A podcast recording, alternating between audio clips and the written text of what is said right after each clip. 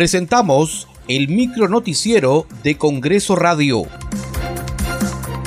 ¿Cómo están? Les saluda Danitza Palomino. Hoy es martes 19 de abril del 2022. Estas son las principales noticias del Parlamento Nacional. La Comisión Especial de Selección de Candidatas o Candidatos para la elección de magistrados del Tribunal Constitucional aprobó el informe final de la lista de los seis postulantes aptos para ser puestos a consideración del Pleno de la Representación Nacional.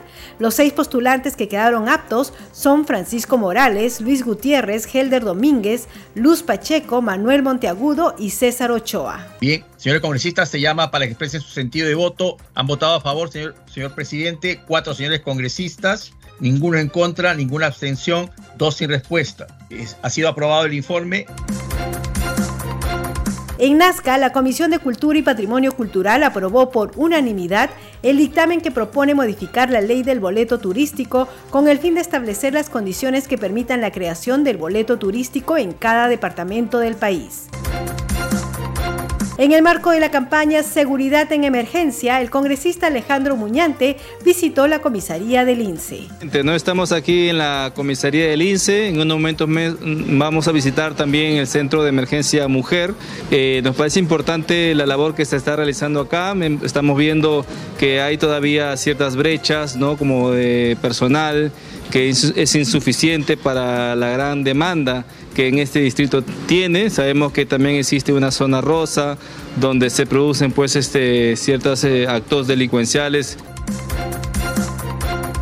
Por su parte, el congresista Wilmar Helera informó que la comisaría El Obrero de Sullana en Piura cuenta solo con una moto y un patrullero para que sus 108 policías puedan realizar su trabajo.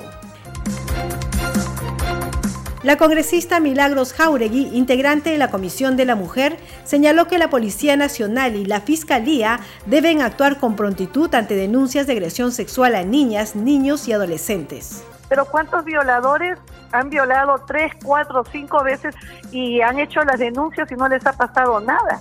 Entonces yo creo que tanto la comisaría como la fiscalía deberían de ser más drásticos y ponerlos a ellos en manos de la ley del Perú, porque lo sueltan. Entonces nunca logran tener la pena máxima, que es la cadena perpetua. Muchas gracias por acompañarnos en esta edición. Nos reencontramos mañana a la misma hora.